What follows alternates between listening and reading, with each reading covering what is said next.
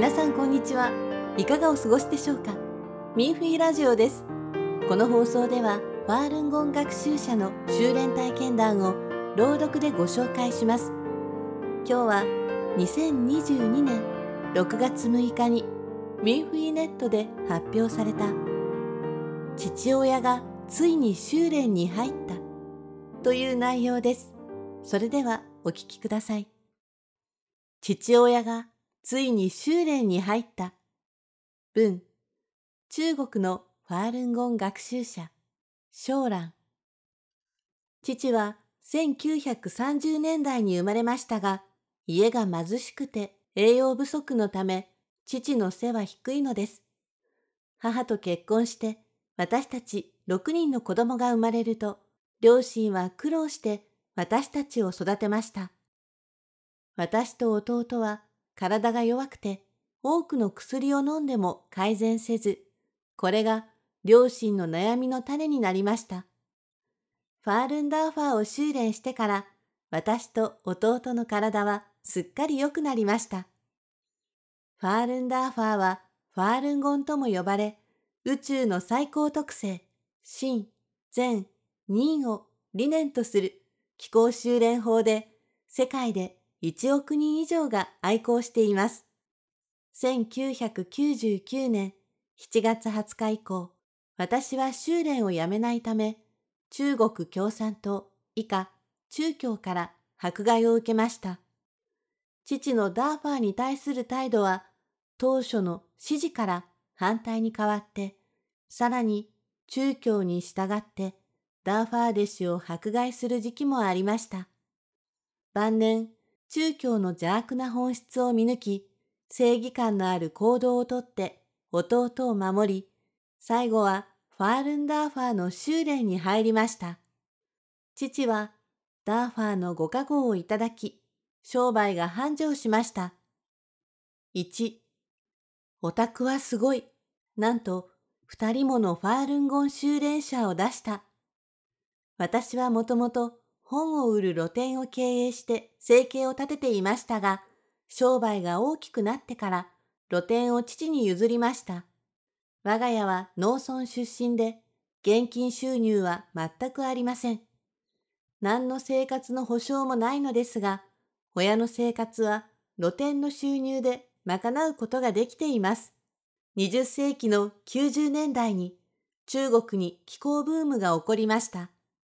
父は収益や地理、風水に興味があり、父の露店には多種多様の気候本を置いていますが、一番売れたのはファールンゴンの本です。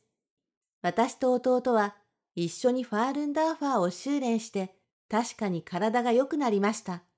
父は喜んで母にも修練を進めました。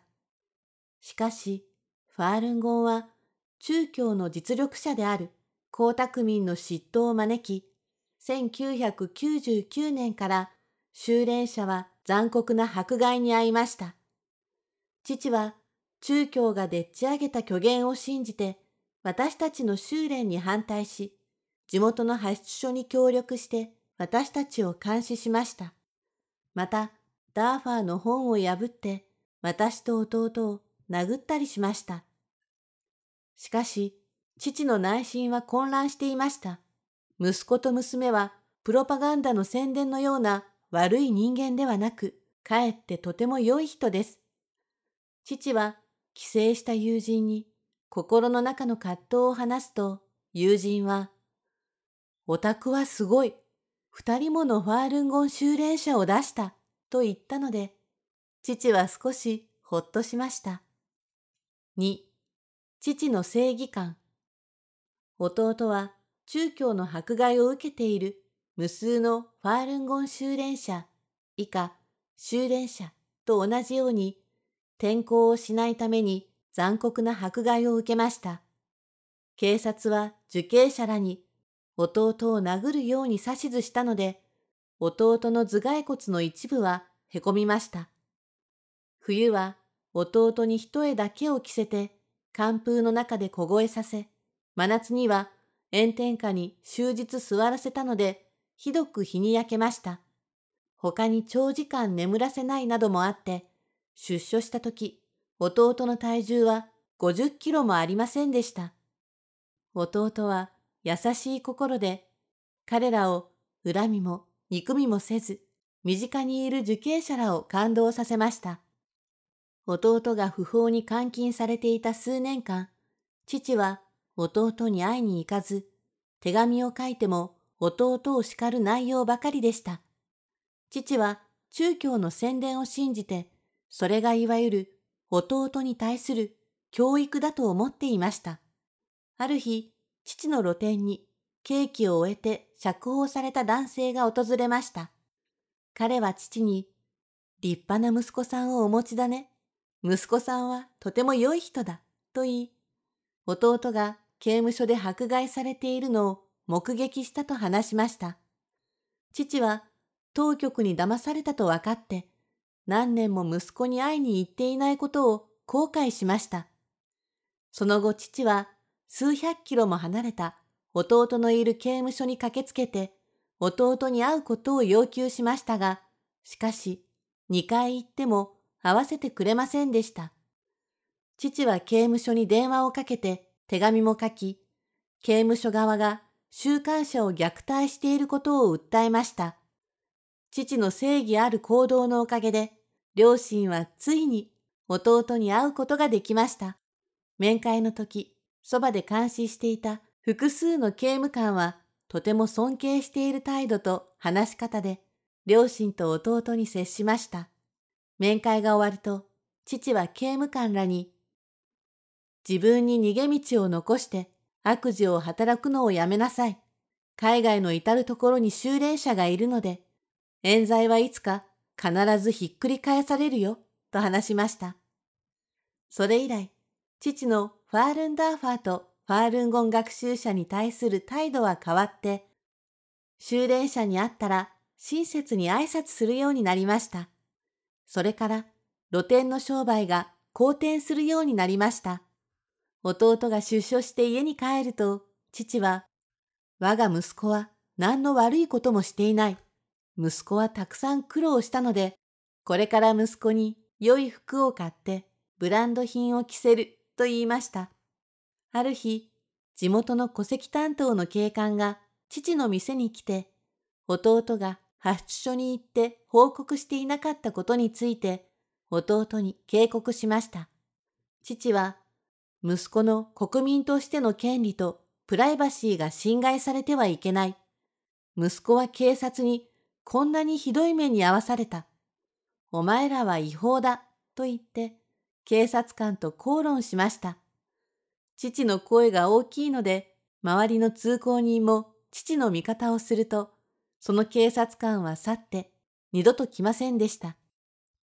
では、ここでちょっと一息入れましょう。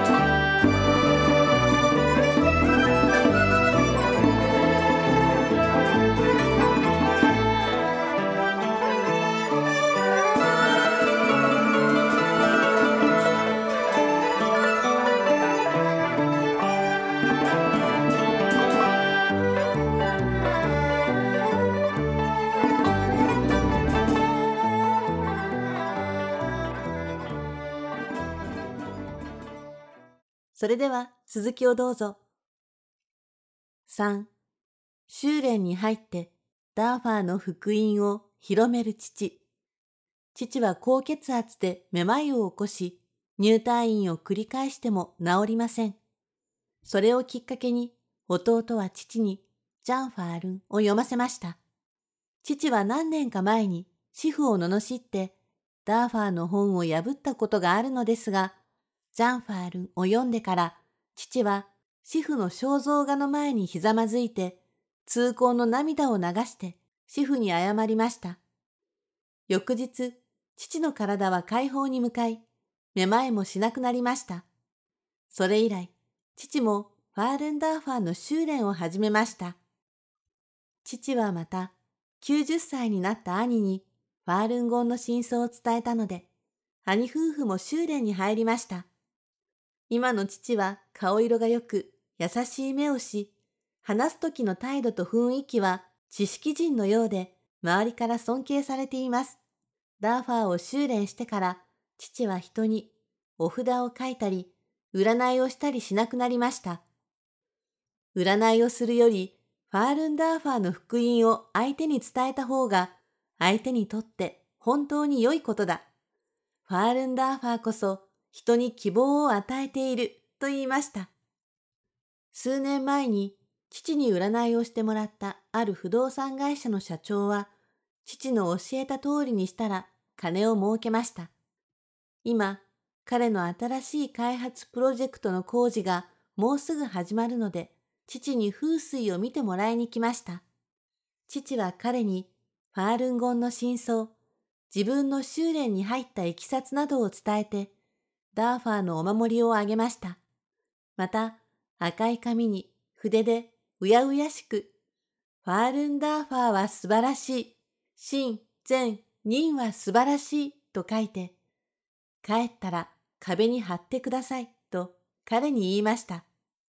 父はまた、私が前にやった占いなどは、実は役に立たないもので、これこそ最高なものです。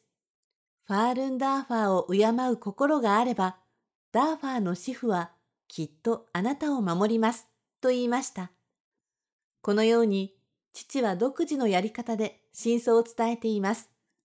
父は隣人に、うちにはダーファーがあるため、子供たちは賭博をしないし、タバコもお酒も飲まない。悪臭もない。人柄が良く、親孝行もして、私に何も心配をかけないよ、と言っています。2年前、85歳の父は、苦痛が一つもない状態で亡くなりました。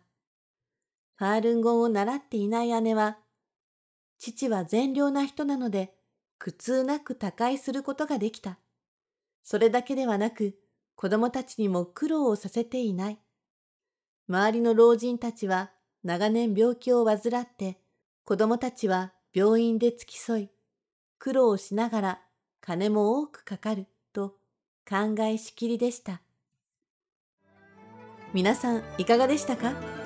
他にも文章を読んでみたい方は、ミンフィネットのウェブサイト jp.minghui.org jp.minfui.org までそれでは今回のミンフィーラジオはここでお別れです。また次回の放送でお会いしましょう。